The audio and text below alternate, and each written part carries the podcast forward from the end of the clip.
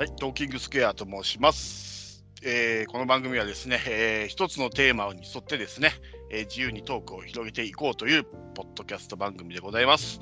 えー本日 MC をするセブンと申します。えー、とこの番組はですね、まあもともと我々カープキャスト NC っていうポッドキャスト番組をやってたんですけども、えーカープの話題、カープとか野球の話題をやってたんですけども、えーそれ以外にもいろいろですね、えー話をしたいということで、どうしても、えー野球のポッドキャストということで野球縛りになってしまいますので、えーもう一つ新たにポッドキャストを立ち上げようと思いまして、えー今回立ち上げる第1回の収録となっております。では、えー第1回にふさわしいメンバーを紹介いたします。まずは、フォックストロットさん。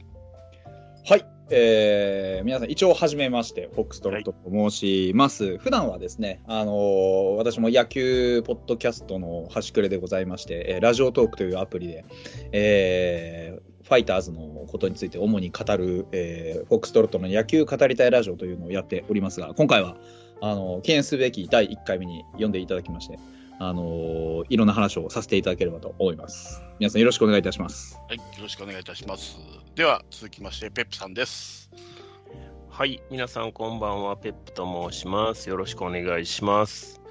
えっ、と、カップキャストの方で、えー不定期で読んでいただいて、いろいろお話を、フォックストロットさんと同様させていただいてるんですけども、まあ、今回はあのカープキャストから派生したトーキングスクエアということで、まあ、第1回でね、えー私、ペップとフォックストロットさんを呼ぶという、非常に、まあ、長時間の 収録が予想される状況ではありますけども、ぜひ最後までお聞きいただけたらと思います。よろしくお願いします。はい、よろしくお願いいたします。ということで、えー第1回のテーマはですね、えーサッカーの日本代表について、えー語っていこうかなと思っております。で、え昨年ですね、えー FIFA ワールドカップカタール大会も終わりましてですね、まだサッカーの記憶がまだ新しい方もおられると思いますけれども、まあ、ただちょっとね、えサッカー日本代表ってっても歴史が長いので、えー話し出すと結構まあ時間も経ちますし、えー情報量も多いということで今回は、えー日本代表の歴代ベストイレブンを皆さんそれぞれ考えていただいておりますので、えーそれをもとにいろいろ話していけたらなと思っております。で一応ですね、えーまあ、ルールっていうほどじゃないんですけども、えー J リーグ発足後 A 代表に招集された経験のある選手を対象に、えー選出しております。はい。ということで、早速、えーやっていきたいと思います。では、えーポジション別に、えーゴールキーパー、ディフェンダー、ミッドフィルター、フォワードっていう順に、それぞれ各ポジションを、おまあ、交代交代に、えーい発表していきたいと思います。で、まあ、あその選手を、はいはい、その前にちょっと、えっ、あいいですよ。と、今回のはい。チーム、えっ、と、選んだ選出のそれぞれの、はい。まあ、理由というか、はい。えーどういうサッカーをしたいのかっていうようなところも含めて、最初にちょっと皆さん、どういうチーム構成、選ばれた選手を発表していただく前に、どういう、こう、目線というか、観点で選ばれたのかなっていうのをちょっとお伺いしたいなと思ってるんですけど、はい。セブンさんからじゃあお願いしていいですか？あ、いいですよ。僕はもう単純に、僕自身の思い入れがある選手ですかね。好きな選手。好きな選手です、もう。かんまあ、なるほど、なるほど。はい。なるほただそれだけです。本当の、うん本当の意味のベストイレブンです。ただ好きっていうだけど。ど。ああ、なるほどね。はいはいはい。オックストロットさんはいかがですか？僕根本的にあのー真ん中のまあちょっと組み合わせすごい好きな組み合わせがあってその組み合わせを中心に考えてるんです。でそこのところがポイントなんで、まあ、なんかあんまり話すとちょっと全部話さざるを得なくなっちゃうんですけど、あまあまあまあまあまあ。なので中中盤が、あそうです中盤ありきっていうことですよね。この中盤でやりたいっていうなるほど、なるほど。わかりました。ですね。はいで、えっ、と、私、ペップはですね、はい。えー、と基本的にあの僕のこう好きなサッカーっていうのはやっぱりサイドをガンガンに上がっていくサッカーなんですよ。はい。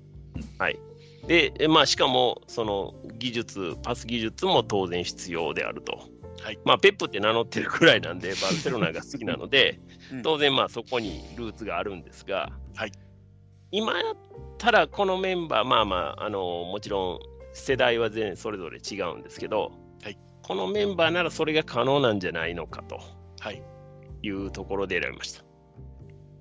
わかりました。はい。なんで、りがとうございまあ、それで含めた上で皆さんのちょっと順番に聞いていきたいですね。そうですね。はい。では、じゃあ、いきますかね。早速、はいゴールキーパーからいきましょうか。はい。では、とりあえず、えー私からいきたいと思います。えーゴールキーパーは、えー楢崎聖吾です。おお。おお、そうなるほど。あのーですね、彼の一番の持ち味って、やっぱ僕、安定感はいはいはい。ですね。はいで同、同時期に選ばれてた、まあ、川口義勝っていう選手がいるんですけど、彼はどっちかといえば、まあ、ファインプレーも多いけど、ポカも多いみたいな感じのうんうんイメージなんですよ、僕は。はいはい。だから、はいあのね、アジア大会かどっかでなんかすげえ PK 止めた時もありましたけど、やっぱりこう、はい安定的にゴールを守ってくれるっていう意味では、僕は楢崎の方が好きですね。なるほどね。はい、うん。で、彼は J リーグ史上初の公式戦100完封っていうのをうんうんうん達成したりしてる選手ですし、あのゴールキーパーとして初めて J リーグの MVP を取ったりしたぐらいの選手なので、どうしてもなんかこう、川口の方が目立つんですけど、僕は楢崎の方が好きですかね。まあ、最近のちょっと、まあ、選手というよりかは、あちょっと一昔の選手になってしまうんですけれども、はい。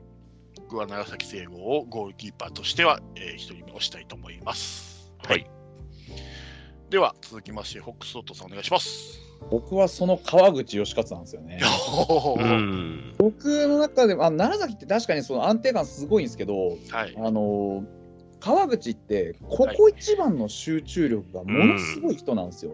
はい。そうですね。で、当然、あのおっしゃってるように、あれなんですよね、なんかちょっとした、いや、そのっていう、たまにミスもあるんですけど、えやっぱり、あのどうしてもここは落とせないとか、うんはいどうしてもここだけはなんとかしてほしいっていう時に頼れるのが、やっぱ僕の中で川口なんですよね。うんえだから僕はどうしても日本代表のゴールキーパーには川口義勝美を求めてしまうんですけど、うんうん僕は本当そのその1点で川口もうここはもう僕他に候補がいないですうんもう一点。川口オンリー1点です、はいうんはいはいうんはいなるほどですね。はい。わかりました。ありがとうございます。では、ペップさんお願いします。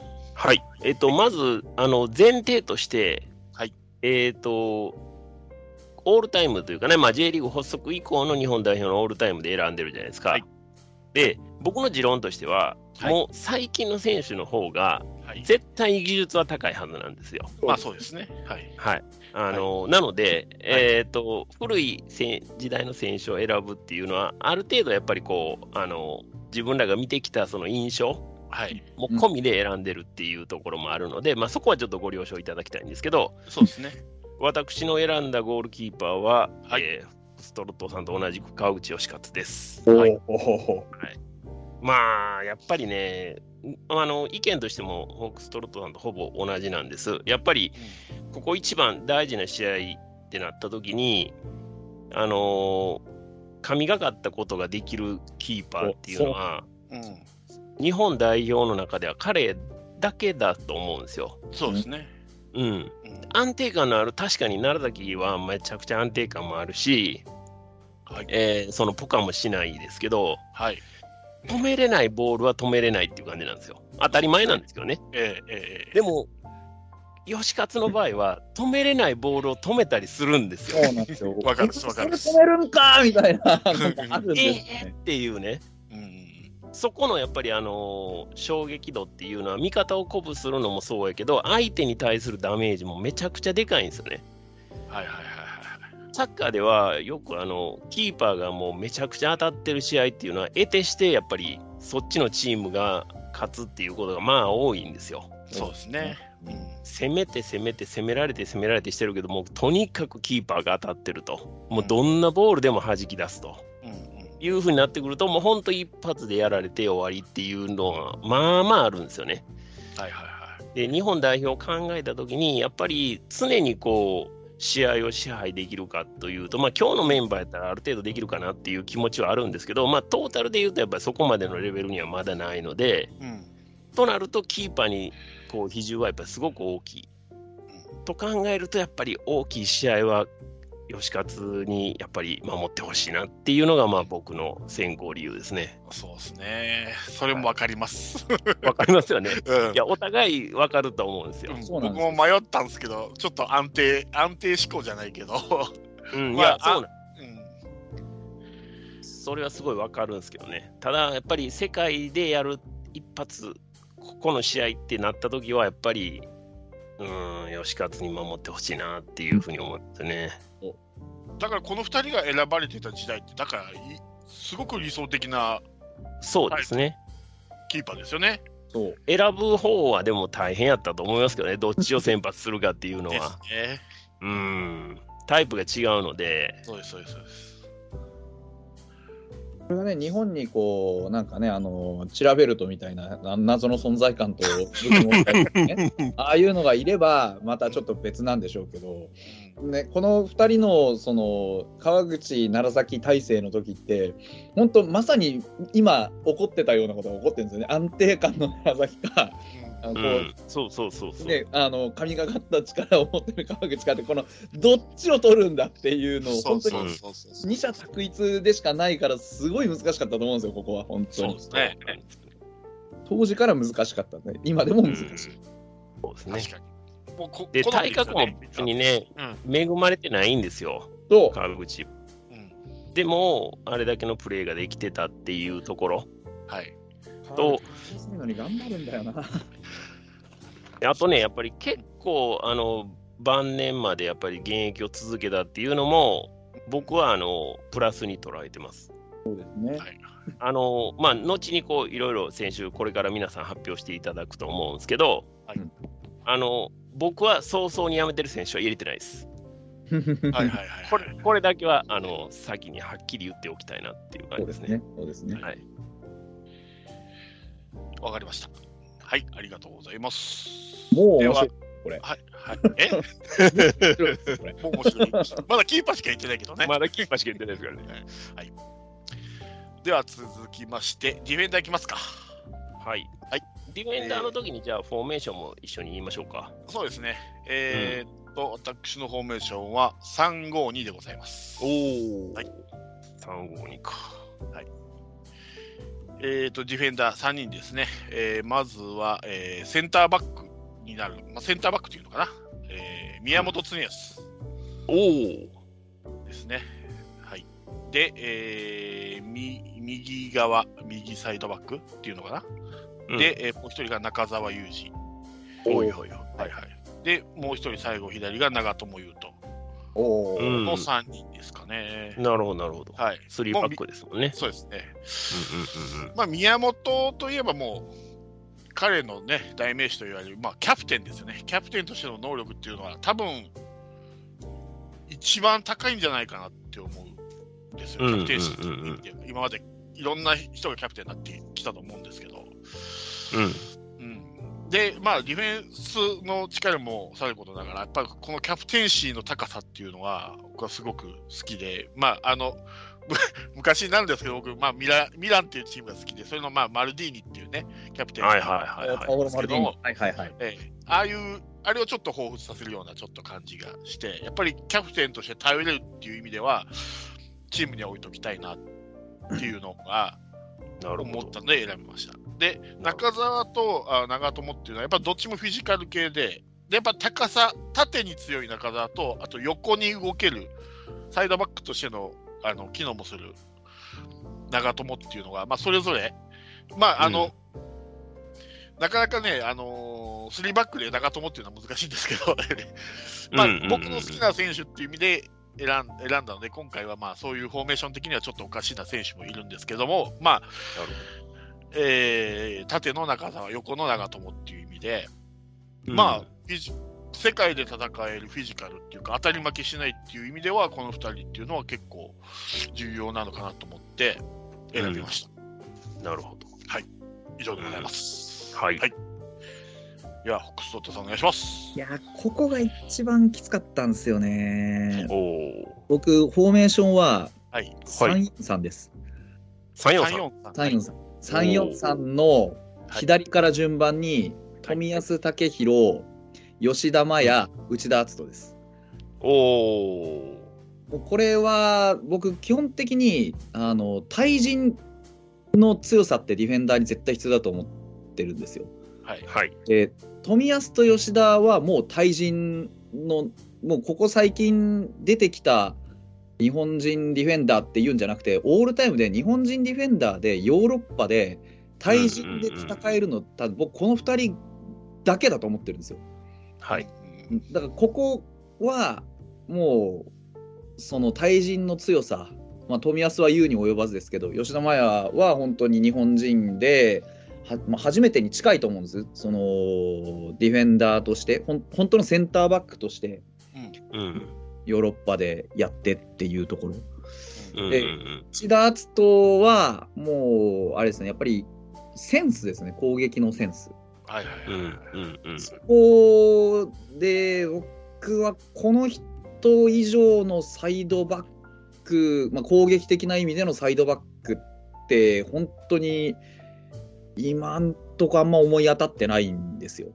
うん、あ右サイド任すんだったらこの人しかいないなっていうイメージ。縦に動けるし、対人もうまいし、で、うん、つの場合は対人が強いんじゃなくてうまいんですよすごい、うんうん、技術がすごく高くて。なのでこの3人で組んでおけば攻撃の起点にしてもその対人に対する強さにしてもでこの3人であれば僕はコンビネーションでも一戦級で戦っていけるディフェンスラインが組めるんじゃないかなという、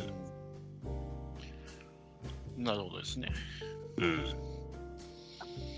納得ですね。納得ですね。うんうん。確かに。そんな感じですか？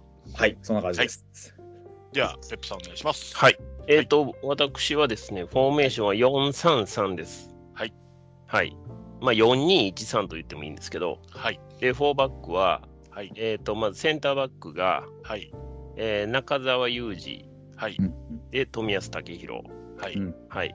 で、右サイドバック、内田篤人。はい。左サイドバック、長友佑都。はい。ですね。まあ、あのー、最初にも言いましたように、やっぱり僕はサイドをとにかく、うん、えっ、ー、と、どんどん上がっていくサイドバックっていうのを求めてます。なので、まあ、右はもうフォックストロットさんがおっしゃったように、まあ、内田もう一択かなっていう。いや、そうなんですよ。だから、長友をね、どういや、そう、そうなんです。でね、あの、長友を、まあ、ここで入れたのは、もちろん、あの、今の長友じゃないですよ。もちろんそうです。もちろんそうです。で、全盛期の長友。全盛期長友言うと考えるとね、そうなんですよ。4か3かっていう。そうそういやだから5の左っていう考え方もあると思うんですけど、僕はもうあの4バックがやっぱり基本線なので、はいえー、4の左っていうね。で、まあ、あのこの後まあ中盤の話が出ると思うんですけど、中盤がちゃんとカバーできれば、はい。えーと、彼の運動量を十分活かせる。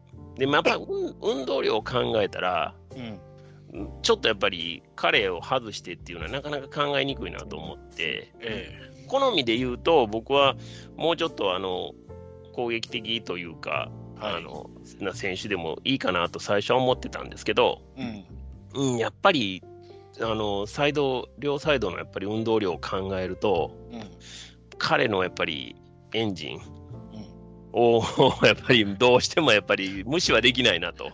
そうですね。うんっていうことにやっぱりなりました。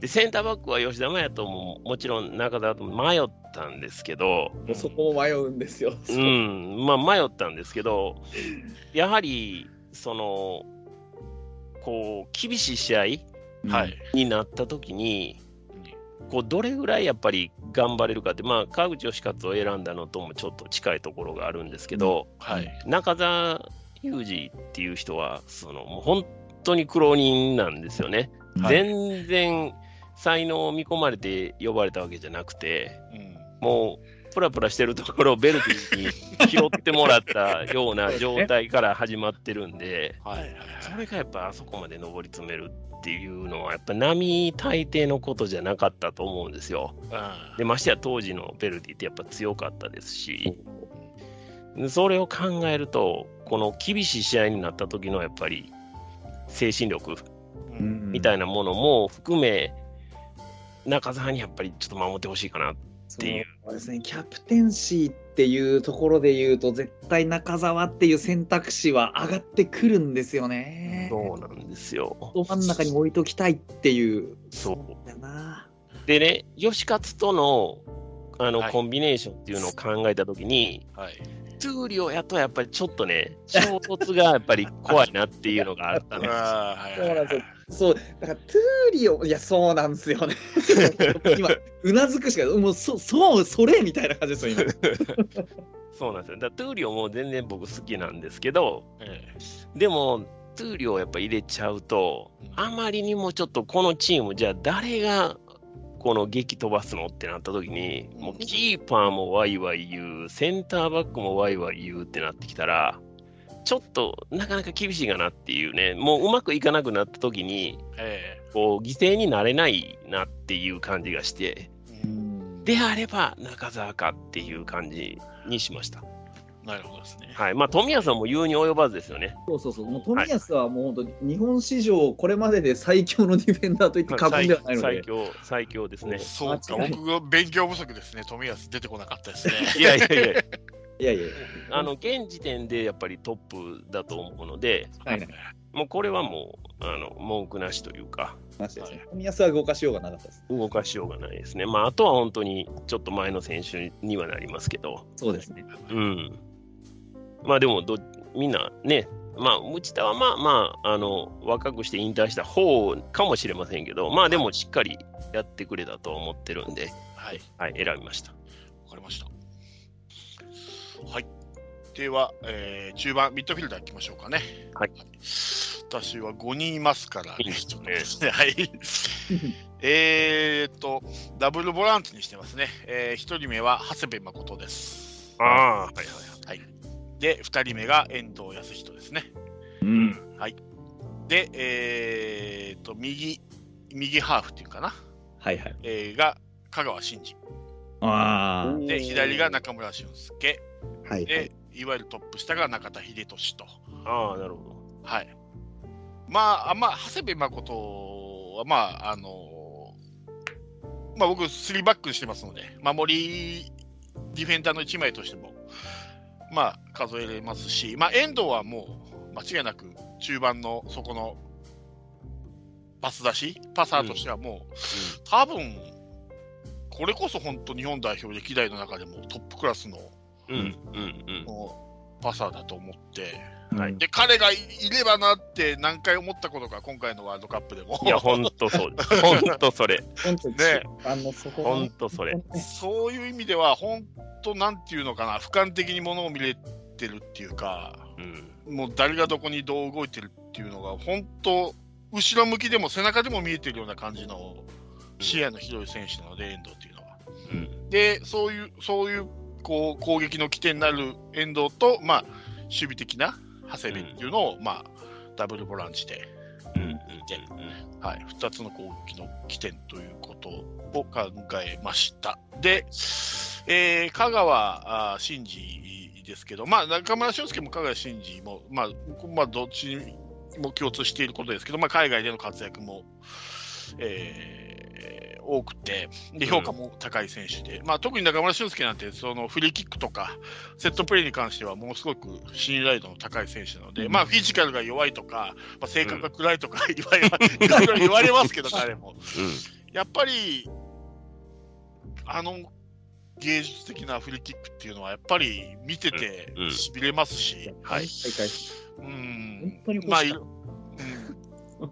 いろんな意味でうん。ね、不遇なことを受けてることもあるんですけど、代表で言ったら、うんやっぱりサ一サッカーのプレイヤーとしては絶対欲しい、これもまたね、あの今回のワールドカップで中村俊輔いればなって思うような フリーキックのシーンもありましたので、まあ、めちゃくちゃありましたね。うんうんまあ、こうあとこの2人を選んだ感じですかね。で、やっぱ中田英寿っていうのは、まあ、あのやっぱりこうダウンタウンで言ったら松本人志じゃないですけど、彼以前か彼以後かっていう。そうですね。分岐点になるような選手で、本当彼以降、あのやっぱり海外に行く選手も増えましたし、まあ、それまでもいましたけど、数がいったりいろいろしてましたけど、やっぱり中田英寿があれだけ海外で活躍したからこそ、うん後続の後輩たちが、また、ね、日本の J リーグにもこう海外のチームが、クラブチームが目がいって、うんじゃああの選手、この選手っていう風になった、まあ、パイオニアっていうべき存在で、やっぱり彼がやっぱり代表引退するってなった時は、やっぱかなり僕もショックで、ううんん、もう日本代表イコール中田英寿っていう感じだったんで僕は。うん、だからやっぱりどうしてもトップ下って言ったら中田英寿って選んでしまいますね。うんはい。はい、これが僕の以上の5人でございます。なるほどはい。では、クスフォットさんお願いします。本当僕はこの4人をどうしても並べたくてウイニングイレブンを買ったぐらいのおおあのあただこれねそのどう使うかすごい難しくてもう4人先に名前を言っちゃうとうん。小野中村中田稲本なんですよああ、なるほどね。でこの4人をどうしても集めたいんですよ僕はうんだからあれですよねそのワールドカップで言うと2002かそうだね2002の、で、2002のワールドカップ、僕、高校生の時で、で、その時、あのーちょうどやっぱり、すごい盛り上がりで、う。うんん。もう、なんて言うんでしょう、こう、こ校庭で部活の練習してても、うん。ゴールが決まる決まらないで、うわーってみんな、こう、寄ってって、決めたの？決めたの？とかっていう、それぐらいの本当に盛り上がりだったのをずっと覚えてるんです。なるほど。はいはいはい。だから、そのやっぱりイメージがものすごく強くて、でもこの4人集まったら一体何を起こしてくれるんだろうっていう。うんうんうんで、そう考えたらやっぱ僕すごいこの4人に中盤は自由に任せたいんですよ。うん。なるほど。もうなんかポジションがどうとかじゃなくて、うんうん。この4人が揃ってピッチの中にいて、うん。思ったことをやってほしいっていう。うんうんうんだから、フォーメーションでいうと僕ダイヤモンドにしたいんです、この4人は。ただダイヤモンドにすることの意味もそんなにないなと思ってるない、ないですね。う。うんん。だからなんかじゃあそうすると例えば中盤の底に中田と稲本をダブルで置いて例えばうん他にはそのディフェンスラインの3人といラライン吸収して5人で組んでとかうん。中田の前に稲本が出てとかなんかそういういろんな動きがこの人型だと多分どれもハマってくる。うんうん。はいはいはい。たまにじゃあ例えば中村俊輔が右サイドに張ってとかじゃあ小野伸二が真ん中にトップ下っぽいところにいてとかで、うんボールが渡ってからじゃあ中田が今度どうやって動くのかとかうんそういうなんかなんて言うんでしょうあのー今でこそフォーメーションが試合中にいろいろ変わるっていうのもうん。結構こうまあ当たり前のように当たり前のようになってきたとかもともとそういうことはあったんですけどうんうんうんより戦術的にそういうのが取り入れられるようになってきたじゃないですか。うん。そうですね。で僕はこの4人のそのそういうのが見たいんですよなんかうん状況に応じてこの4人だったらシステムにとらわれないで自由にボール回しをしてうんど。うん。こうなんかいわゆるファンタジスタなこうサッカーができるんじゃないかっていう。中村俊輔のそのテクニックとフリーキック小野伸二の天才的なパス回し中田英寿のリーダーシップとやっぱりフィジカルそれからうん稲本の運動量、ここの4人を自由にできたらうん。楽しいだろうなっていううんうんうん。これがすごいやりたくて、なるほどね。本当に当時の当時から、まあ、今もうちょっと買ってないですけど 当時から しばらくウィニングイレブンを買ってましたね。なるほどね。まあ、じゃ実際にありましたもんね、黄金のありました中盤言って、ゴールデンカルテットってありましたもんね、公式が。はい。これが本当に見たくてやりたくてっていううんうんうんですね。本当にい今全盛期で全員連れてきてやりたいですもんね。うん。とんでもないことになるでしょうね。なる。とんでもないことになるだろうっていううん。ですね。はい。はい。わかりました。では、ペップさんお願いします。はい。えー、僕433なんで、えー中盤3枚なんですけど、はいまず、あの、後ろの2枚が、はい。えー遠藤康人と中村健吾。はい。で、トップ下になります、中村俊輔とはい。いうことですね。はい。で、中盤はね、やっぱり、今、まあ、お二方のお話からも、まあ、本当に人材豊富なんですよ。はい。で、何をじゃあ基準にして選ぶかってなった時に、はい。あの、遠藤と中村健吾っていうのは僕の中ではマストなんですね。はい。はい。まず、あの、遠藤の、まあ、パスもさることながら、やっぱ彼の凄さっていうのは、やっぱりあのミドルシュート。はい。うんあまりあの代表では打つことなかったですけど、はい。強烈なミドル持ってるんですよ。はい。でこれ中村健吾も同様なんですね。はい。で、日本代表がこうずーっと、まあ、今回のっていうか、まあ、去年のですよね、はい。まあ、日本代表、まあ、本当に相手も相手やったんで、非常に厳しい試合が多かったですけど、それ以前の、えー代表っていうのは、しばらくの間、本当にシュートを打たない代表っていうのが な結構な期間続いてたんですよ。うん。うん。もうボールは回すけど、お前らいつ打つんやっていうね。本当にそう。本当にそう。で、あのー彼らはうん全然打てる2人なんですよ。そうですね。うん、だから、あの特にでこの2人に共通して言えるのは代表でそんなにいい思いをしてない2人なんですよ。特に中村健吾に至っては本当に使われることが少なくて、うん。うん、健吾が出てくれてたらもうちょっとって思うような試合がやっぱり何試合も僕あったと思うんですよね。うん。って考えるとやっぱ健吾にやっぱ時間プレーする時間をうん。こうできるだけ長く与えてあげたいっていう気持ち、きっと彼ならもっと結果を出してくれたうん。と今でも思ってるぐらいなんです。はい。でトップ下っていうとなると、またこれもね、いっぱいあれが人材がいるんですけど、うん。やっぱりね、左利き1枚欲しいなっていうのがあって、うん。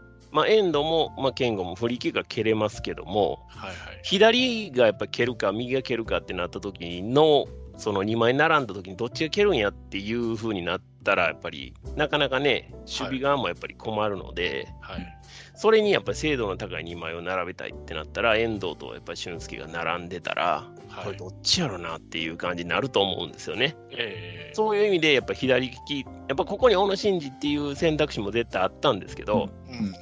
レフティーやっぱ絶対1枚は入れたいとうん。いうことで、ここはもう苦渋の選択、中村俊輔ですね。そうですねはい。中盤は多いんですね、いい選手が。僕も中村健吾とか考えたんですけどね、小野伸二も。やっぱりどうしても、そう遠藤とか香川とか、そうね、中村俊輔、いやー、香川なーみたいなのあるんですよね、そう、香川をどうするかすげえ悩んだもんな。うん。なんで、まあ、そこはね、ちょっと、あれなんですけど、あと、まあ、僕はサイド上がるっていうことが、うん、あのこのチームの主眼なんで、じゃあ、長友内と上がったときに、遠藤、中村健吾がやっぱり下がってしあの守備ができるっていうところも考えたんですよね。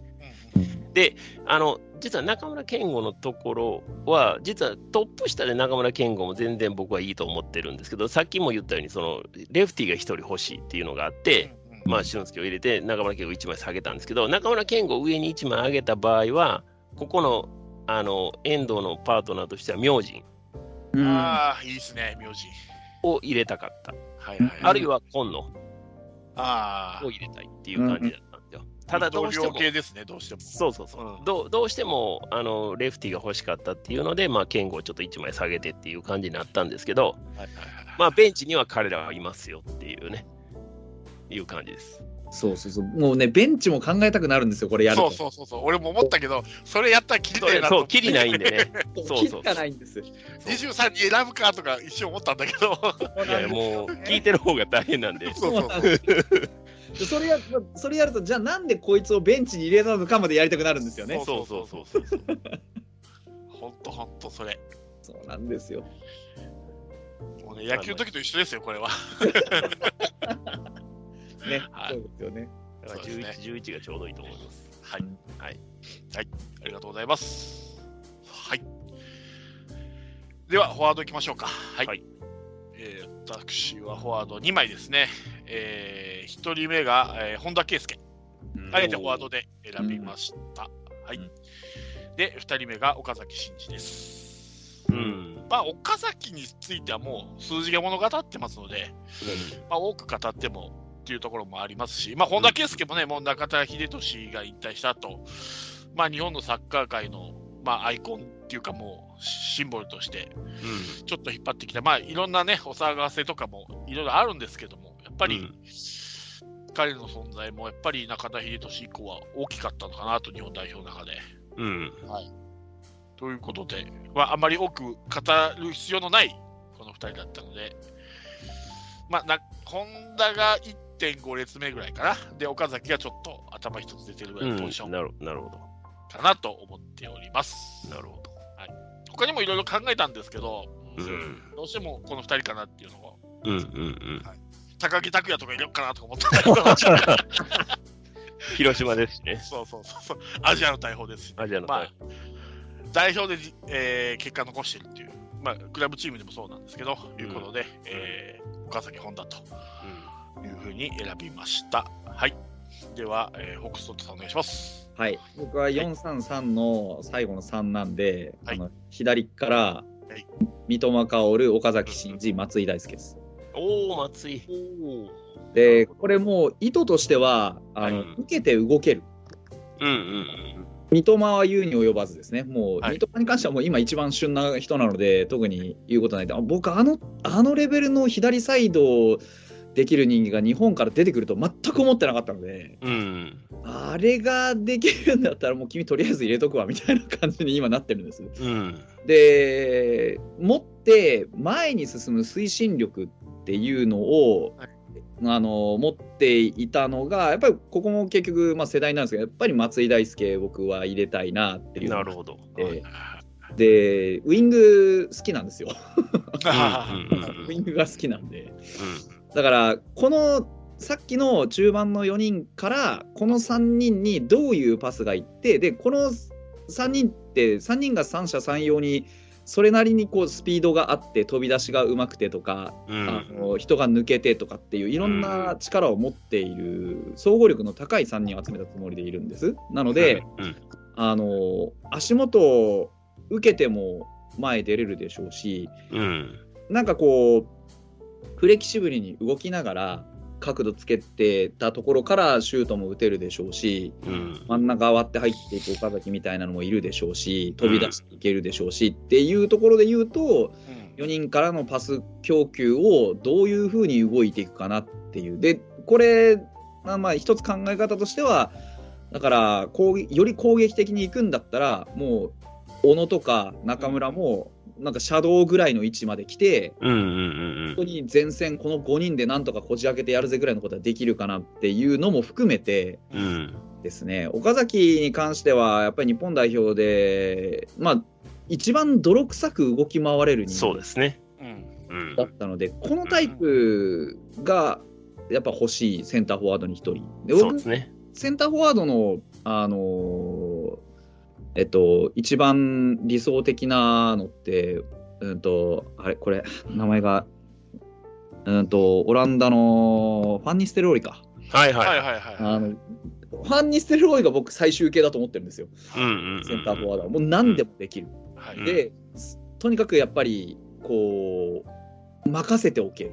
うんうん。うん、だそういう意味で言うと岡崎はまあちょっといろいろ足りないとこもあるんですけどただやっぱり一番泥臭く貢献してくれる、そうですね。彼に預けて何かこじ開けを打開しようっていう動きをしてくれるのは間違いないのでうん。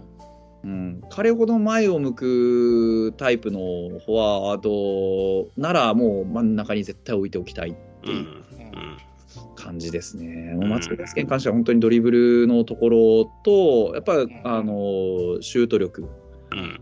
でしょうね。うん、だからそこはうまく使いたいかなっていう。だから、あうんうんうんうんこのメンツだと右サイドにの後ろが内田でで右上が松井になるのでだからこ2人の絡みちょっと内田が上がり気味になるのかうん。手が下がり気味になるのかも含めてっていうところもちょっと見てみたいなっていうのもあるしなるほど。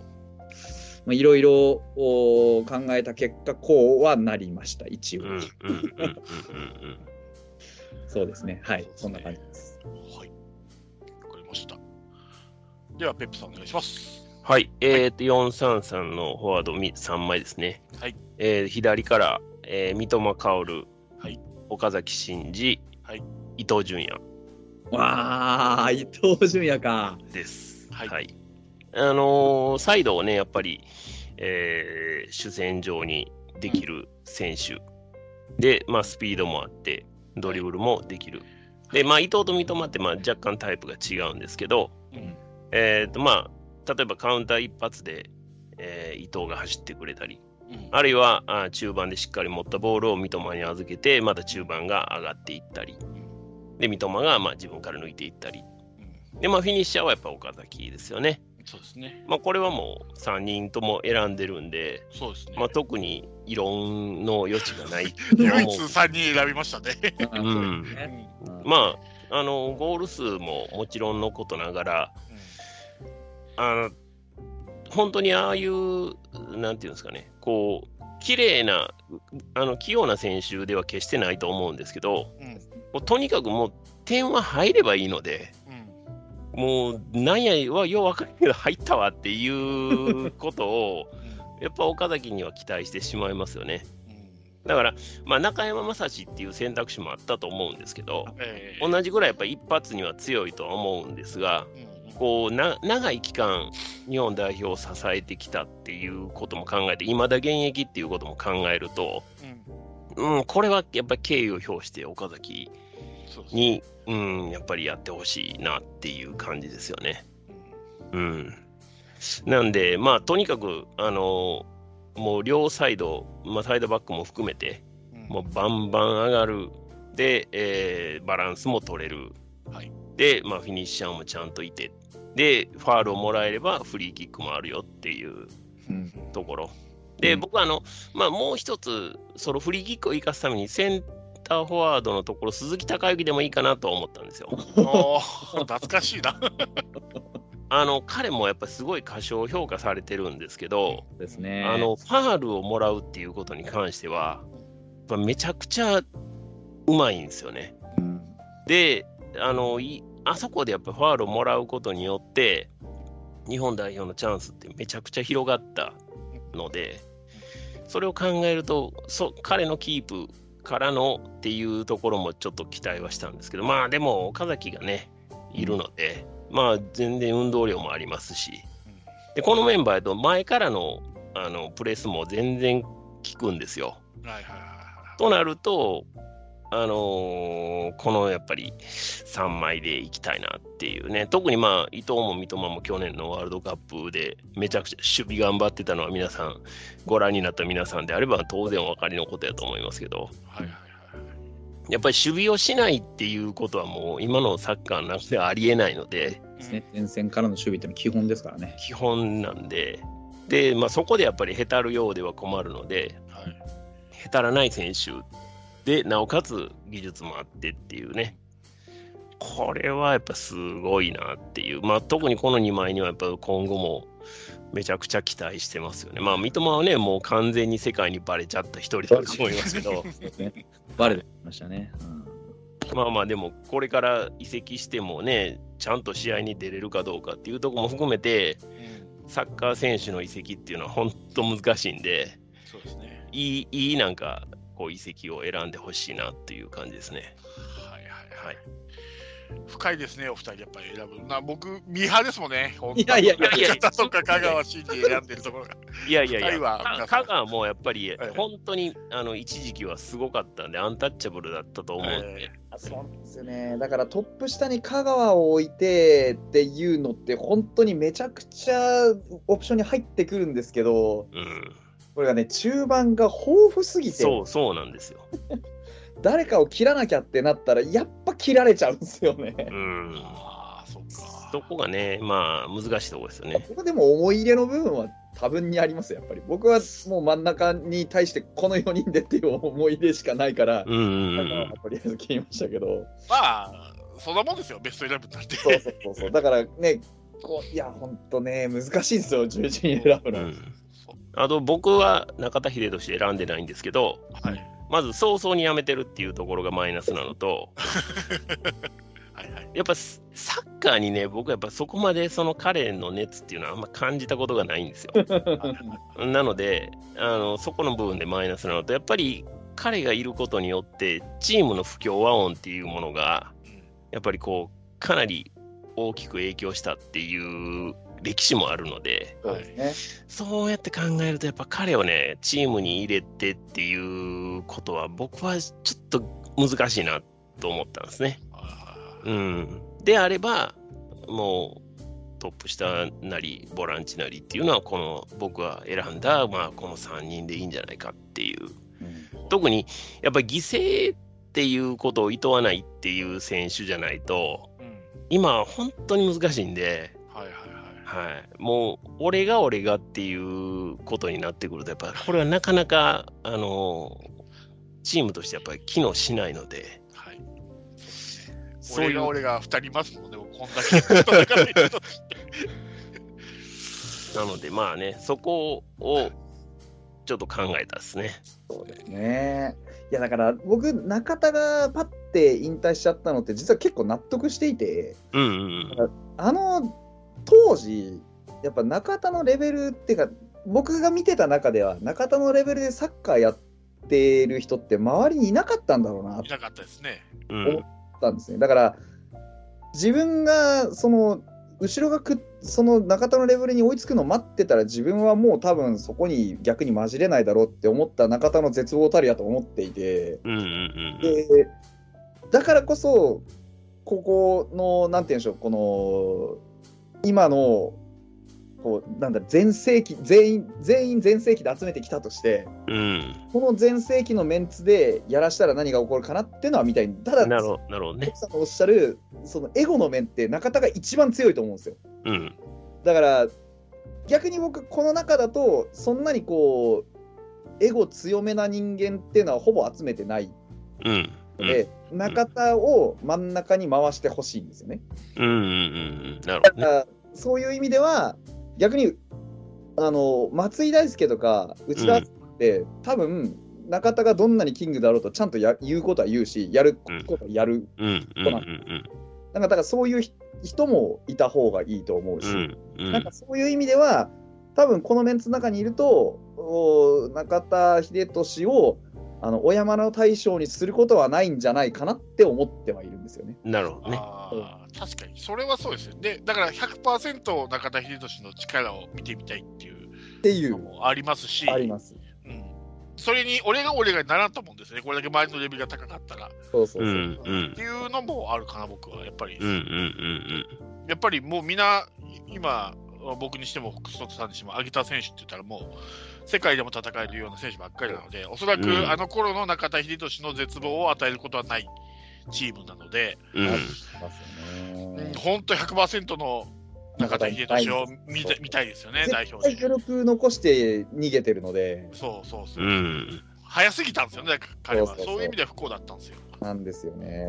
だからなんかだから、あのーその辺は本当僕リアルタイム高校生っていうあの多感な時期に中田すげえになってるんで、うん。結構だからその中田が全盛期で本当に高いレベルでやってたらどこまで行ったんだろうなってのはずっと思ってはいるところで、うんうんうん。それを見たいなっていうのは本当にありますよね。うん。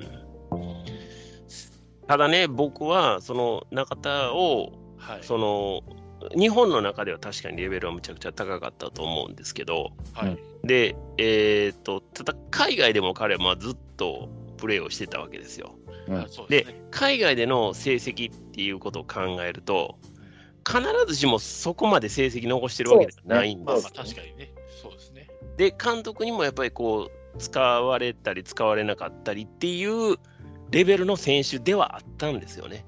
そうですね。絶対に使使いたいっていう選手ではなかったんですよ。そうそうそうそう。だから、日本人は中田英寿に対してすごく夢を夢も持ってるし、思い入れも強いし、あの彼がやっぱりその出てきた時の衝撃うんっていうのをそのその当時の日本代表の他の選手たちが次々にこう言ってたぐらいのやっぱ印象がやっぱ強いのでうんすごいですもうかなり早々に辞めてしまってるんでうん幻想がやっぱ高まる選手だと思うんですよ。まあまあそうですよね。ね、そこを見せる前にいなくなってるから、そこのところが本当にその僕らが夢見てるほどのその深さであるのかどうかっていうところがね、が分からないままですよね。辞めちゃってるんでそうですね。で僕がその現役にこだわって長くやってる選手を選びたいっていうのはそこもあるんです。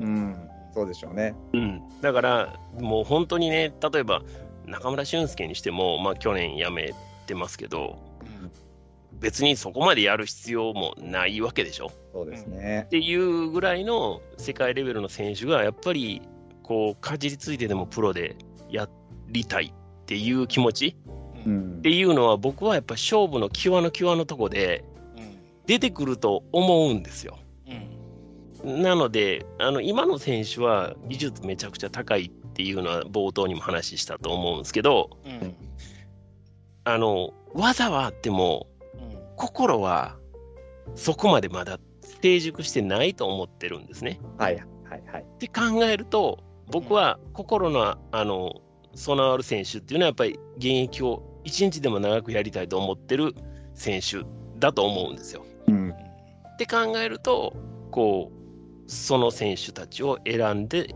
やった方がやっぱりここ一番うんしんどい時にうん頑張れるっていうのはやっぱそういう選手だろうなと僕は思うんですね。ね。うん。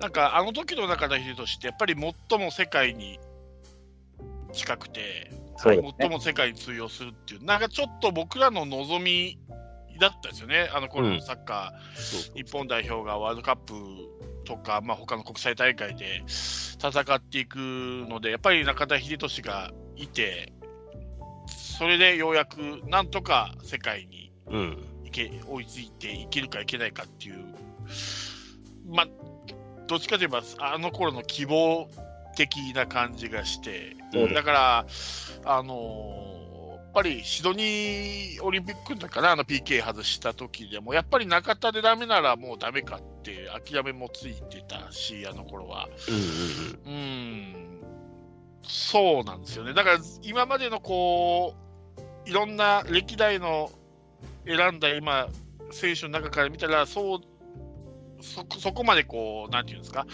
目立つような選手じゃないのかもしれないですけど、やっぱあの頃の中田英寿に対する僕らのサッカーファンの思いっていうか、うん期待感っていうのを考えると、どうしても僕の中で思い入れがそうですね。うんうん入ってしまうんですよね。うんうんいや、わかりますよ。うんうんなんかだからあれなんですよね。その本当ロマンじゃないですけど。そ うそうそうそうそうそう。ね、そこはそ本当僕はもう本当それはなんていうんですよあのーもうおっしゃる通りだと思うんですよ。思い入れしかないところで選んでだからここ別にその実力的な面とかっていうのもそうですけどただあの今瀬野さんがおっしゃってくれたみたいに中田でダメなら仕方がないかって思えたのも事実なんですよね。うんうんそうですね。うんそうだから僕はそこをどうしてもやっぱり切れなかったなっていうのはあるんですね。うん。うん。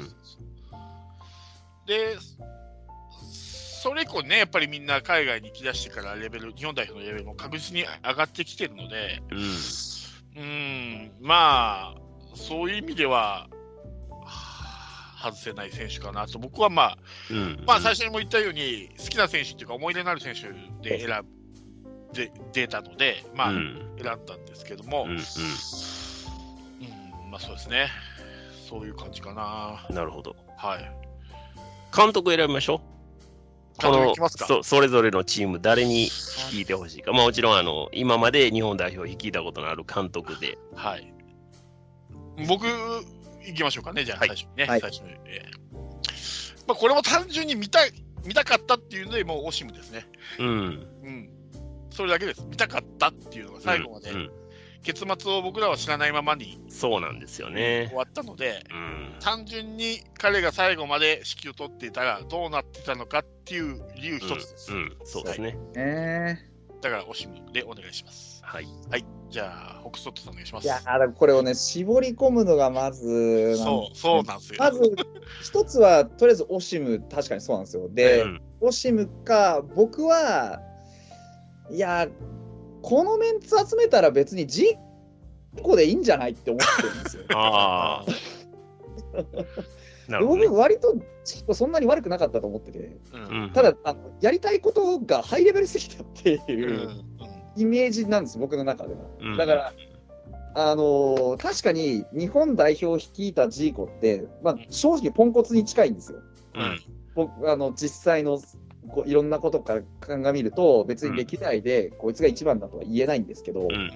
このメンツ預けてみたいなとは思うんですよ。うん。あでそのあれだけのやっぱり実績のある人でサッカーに対するイメージもすごくある人でで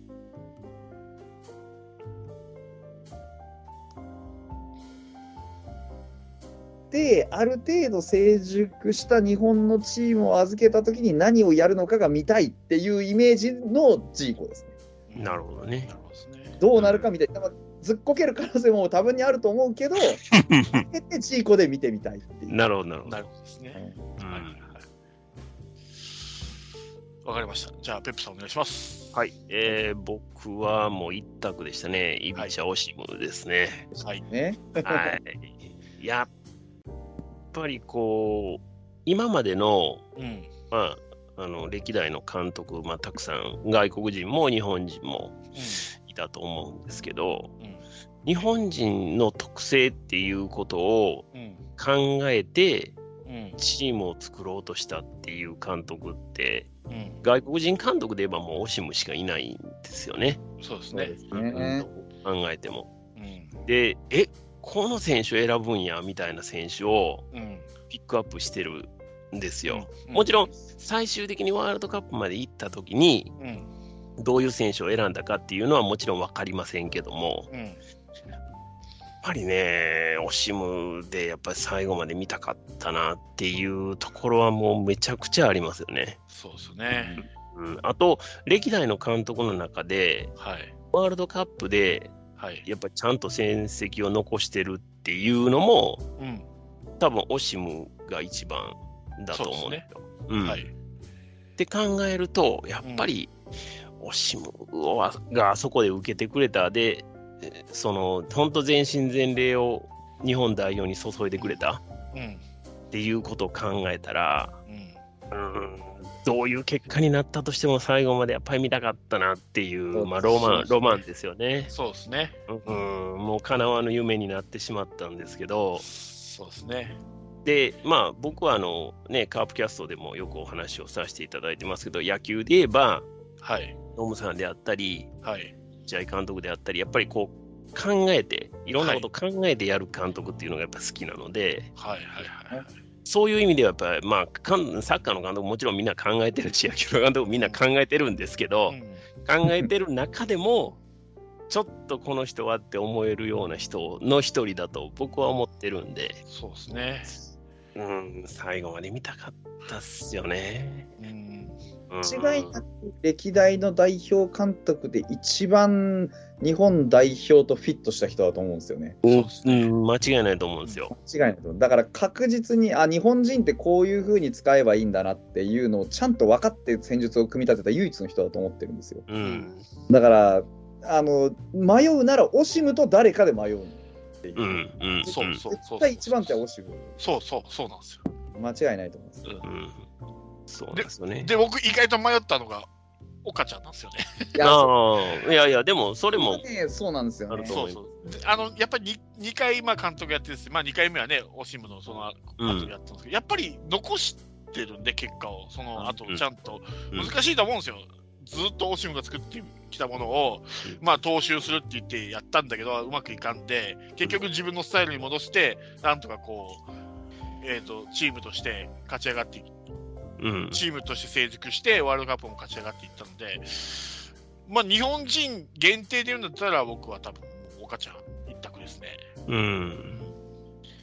僕はね、あの、サッカーっていうのはやっぱり世界共通じゃないですか。はい。で、日本代表でいくら結果を出したとしても、うん海外でやっぱりこう評価されない監督っていうのは、あのやっぱりこう言葉悪いですけど、やっぱり三流と言わざるを得ないのが現状だと思うんですよね。そうですね。うん、ってなってくると、海外でも評価された監督ってなったら、はい。まあ、今までの J リーグ以降の日本代表の監督で言えば、まあ、オシムしかいないかなって、まあ、アギーレがね、クラブチームの中では割と結果を出してはいましたけど、うん。まあまあ、代表でもね、メキシコ代表でもまあ結果を出したりはしてましたが、まあ、そこぐらいですよね。あとはもう完全にロマン枠というか、まあ、ハリルはね、ちょまあ、予選突破はもう頑張ってはくれるんですけど、必ず解任されるっていうね、それはもう、どう考えても、その、彼にも問題あるやろうっていうのはもう間違いないと思うんですけど、まあ、そう考えたらね、やっぱりまあ、ジーゴとかもね、別に監督として、選手としては偉大ですけど、監督としてはね、全くっていうことだし、あれはどうですか、ザックは？ザックはだから、クラブチームではね、うんそれなりに結果出しましたけど、でも日本代表終わって、じゃあ、その後でいい監督というか、いい移植してますかって言ったらやっぱやってないですもんね。やってないですね。そう。だから、せ世界のやっぱりこう、スカウティングの目っていうのはやっぱむちゃくちゃ厳しいので、うん。やっぱああいう感じでしか、やっぱり試合ができなかった代表で、日本代表でもあれぐらいの結果しか出な出せなかったっていうことは、世間はやっぱ、あ世界はやっぱり厳しく見てるなっていう感じですよね。そうですね。うん、名前は確かにザッケローニって名前はめちゃくちゃね、うん。派手やし偉大な名前ではありましたけど、うん。日本代表で彼がやったことっていうのはそこまでかっていう話ですそうそうもんね。そうそう。決してしてはないんですね。とあの期待度からすると明らかに上回る結果なんですうん。けど、こう傑出してすごい良かったねって言えるかっていうと、まあ、うまくやったよねっていう感じなんですよね。正直あのメンツでよくやったみたいな感じに、まあ、そのメンツが良かった悪かったってのは置いといて、ううんん。そういう感じになっちゃうんですね。うん、だからまあね、ザックにしても誰にしてもそうですけど、だから、まあ、監督、ね、お岡田さんも全然悪くないんですけど、なんだろう、その、限定的なところにすごくなんか力の出る人だなと思ってるんですよね。はいはいはいはい。長いこと任せる感じじゃなくて、なんか、うん急ごしらいのチーム任せると戦になるっていう印象がすごいうん。うん。うん。あるんですね。うん。そうですね。なんかなんか土壇場に強いというか、うんまあそういう感じなのであって、うんだなんだろうあの言い方悪いんですけどそその場しのぎが強いというか まあなんか5年6年こう例えばまあなんですか2期8年任したとしてうん。じゃあ例えば2期8年のうちで何かエポックメイキングなすごい革新的な何かができるかっていうと多分そういうタイプじゃないんですよ。うん。うん。そうですね。なんか革新というよりかはあのなんでしょう枯れた技術の水平思考じゃないですけどうん。あの今まであるものをきれいに組み立て直すのがうまいというかうん。うん。想像力にはちょっと欠けるかなっていう気はします。うん。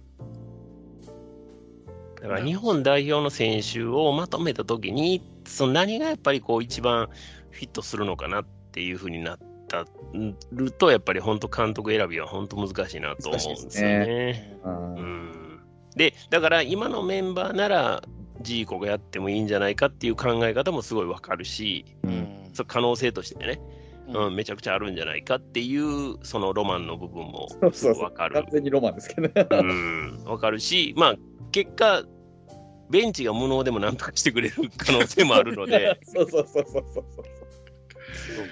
そこなんですよね。だからトルシエのフラット3をもう完全に捨てて、うんね、あの決勝トーナメントまで進んだっていう日本代表っていうのもあったわけですから、うんそれは本当に何が起こるかはね、やってみないとわからないところでもあるんですけど、うんうん、ただね、やっぱりオシムで見たかったなっていうそれはそうですよね。うん絶対ありますよね。うんありますあります。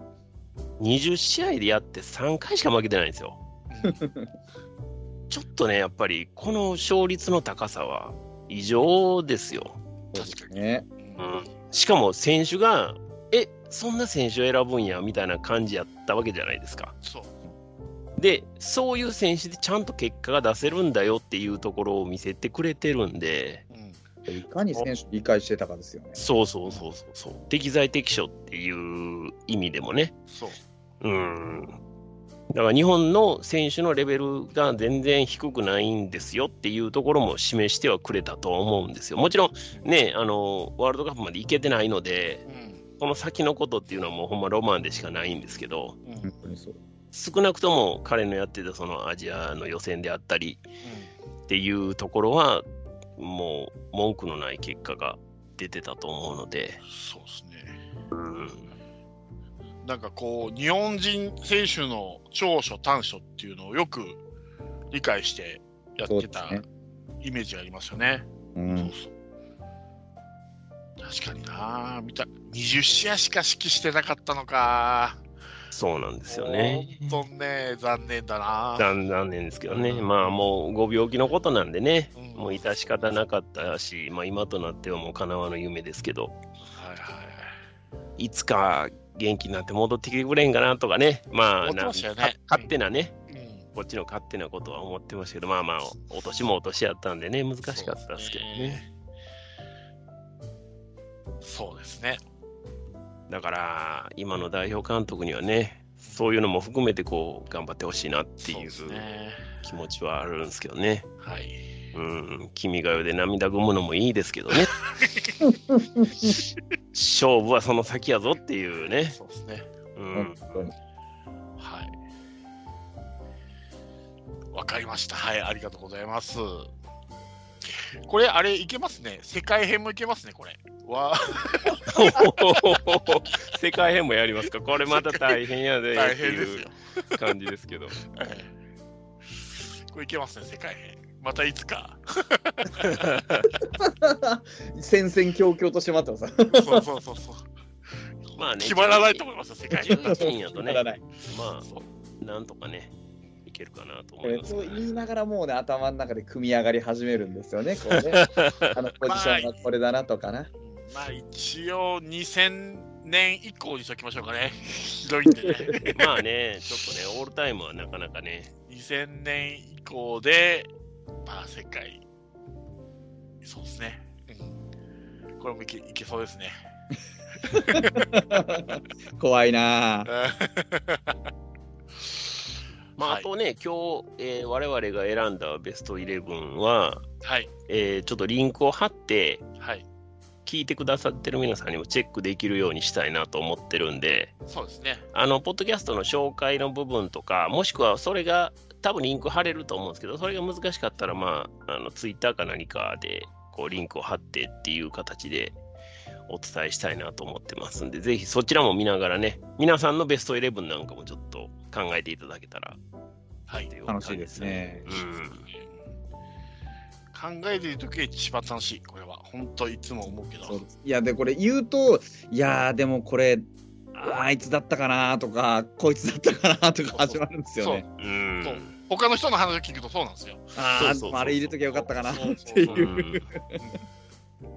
まあね、悩まないポジションはやっぱりなかなかないのでね。そうですうね。ん。